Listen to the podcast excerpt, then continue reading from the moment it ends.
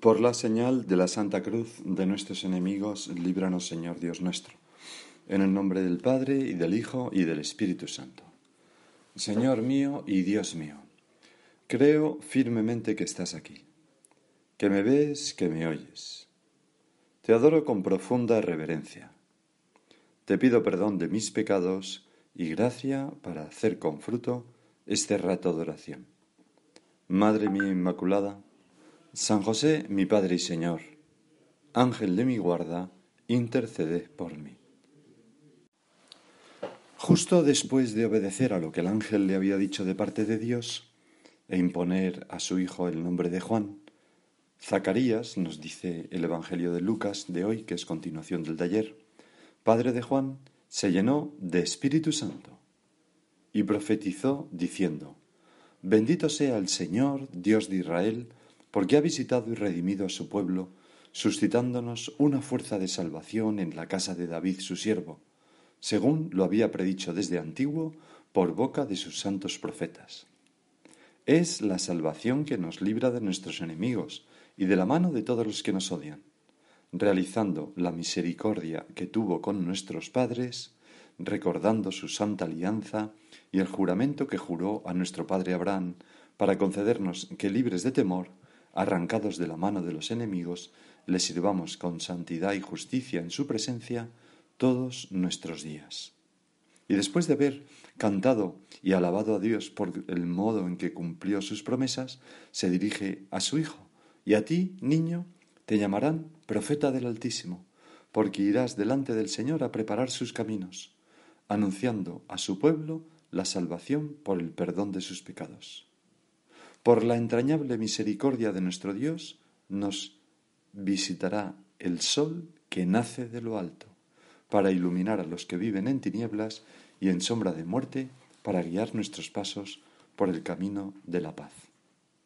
Señor, este cántico tan bonito de Zacarías que se llama Benedictus, porque en latín empieza así, bendito, ¿no?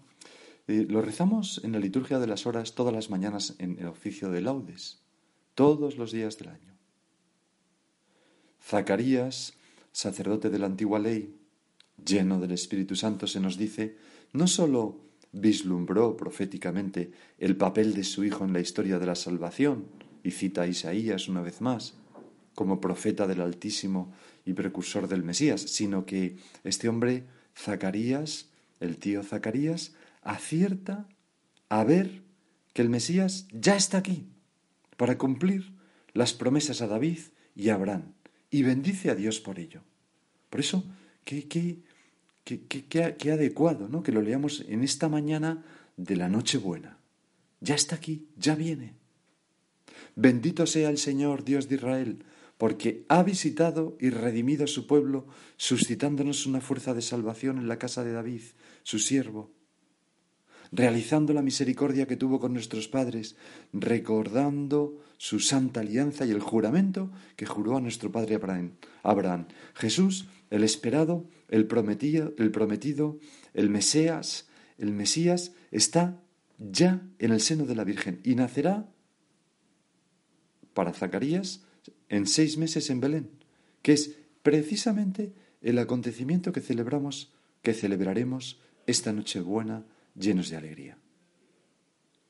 Hay una imagen que nos puede servir ahora también para entender este cántico, y es que eh, esta celebración, la celebración de esta noche en el calendario juliano, coincidía con el solsticio de invierno, que en, ese calendario pues era el 25 de diciembre.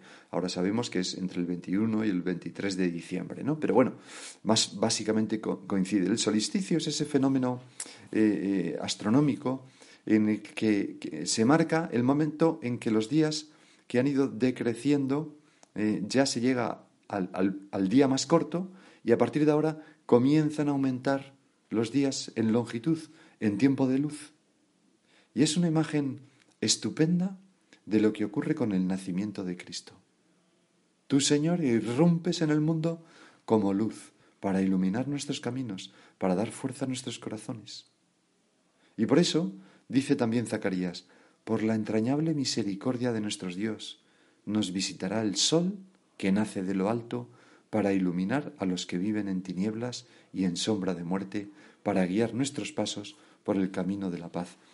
Tú, Señor, eres ese sol invicto que va a vencer a las tinieblas. Y por eso la liturgia de hoy, en esta misa matutina del 24 de diciembre, con todas sus oraciones, marca y expresa el anhelo ante la llegada del Salvador. Por ejemplo, la antífona de entrada dice, ya llega la plenitud del tiempo, en la que Dios envía a su Hijo a la tierra. Y en la oración colecta, esa oración que, que pedimos para toda la Iglesia algo importante, dice, apresúrate, Señor Jesús, y no tardes, para que tu venida consuele y fortalezca a los que lo esperan todo de tu amor.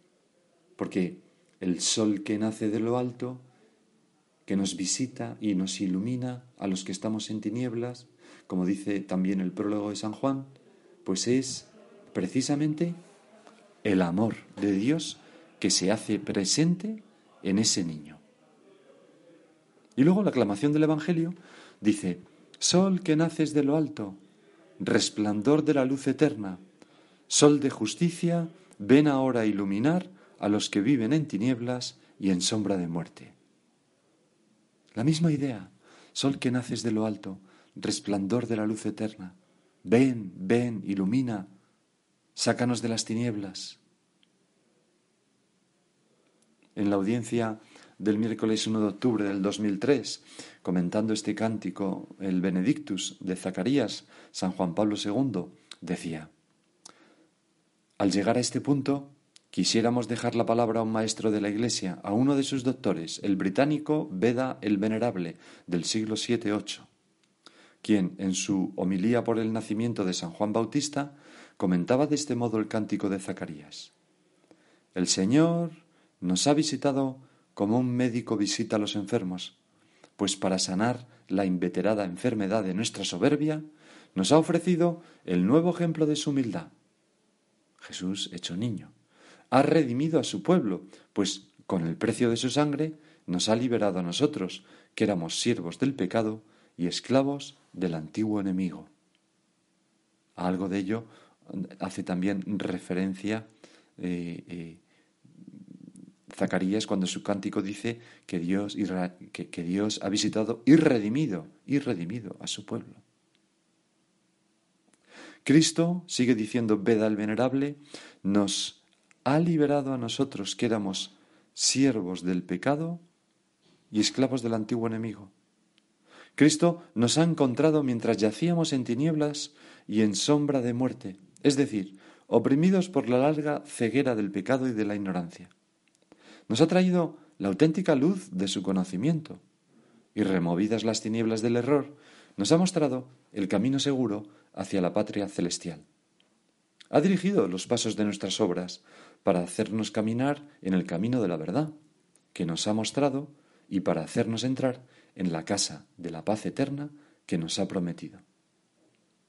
Dado que estamos en posesión de estos dones de la bondad eterna, queridos hermanos, concluía Beda el Venerable, Bendigamos también nosotros al Señor en todo momento, pues ha visitado y redimido a su pueblo.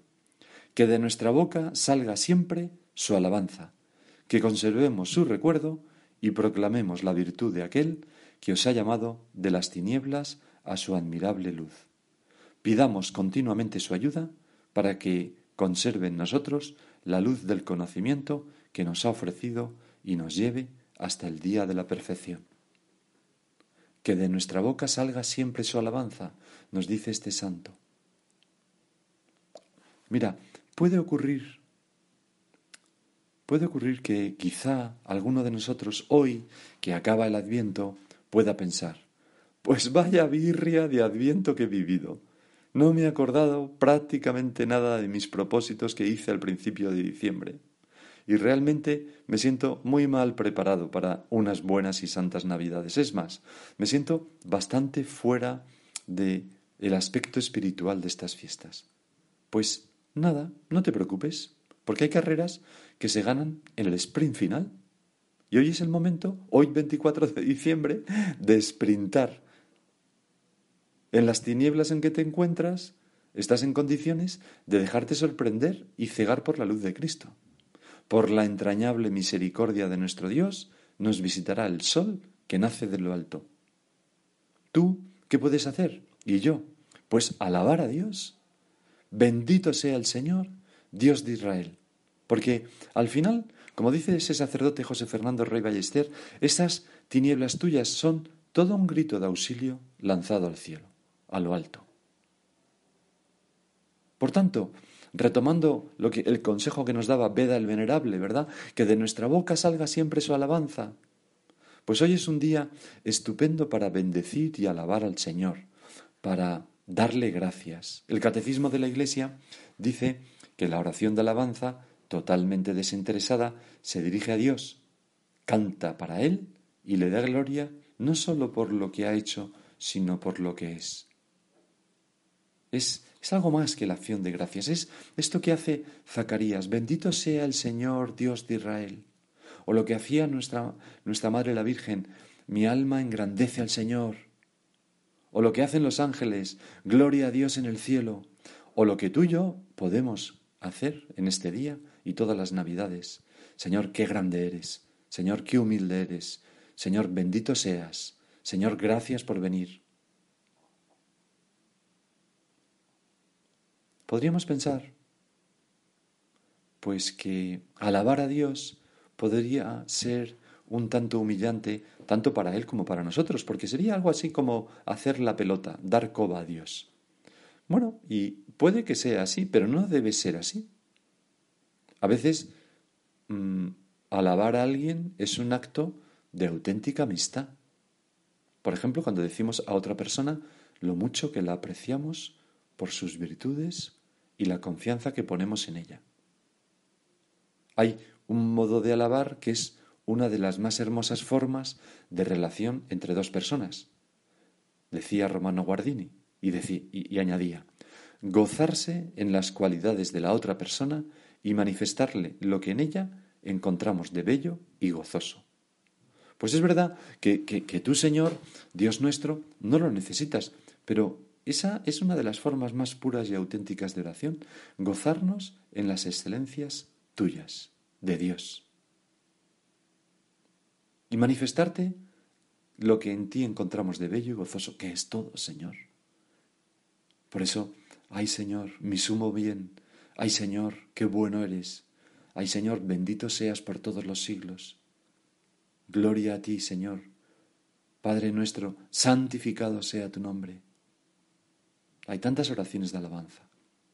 En el mismo Evangelio encontramos otro canto de alabanza que es el Magnificat, que nuestra madre pronunció y que ya hemos meditado.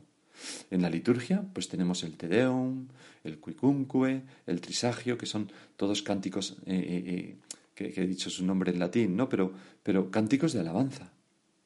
Y a veces esa gloria de Dios se extiende a las criaturas, a quienes exhortamos a alabar a Dios, como por ejemplo en el cántico de los tres jóvenes. Alabad al Señor, sol y luna, fuego y granizo, nieve y hielo, montes y collados, reptiles y, y aves. Es un cántico tomado de los Salmos 148 y 150. Y en realidad, todas esas criaturas alaban por sí mismas a, Dios, a su Creador, sin ser conscientes. Pero el hombre puede, con nuestra conciencia, podemos apropiarnos de esa alabanza muda de las cosas.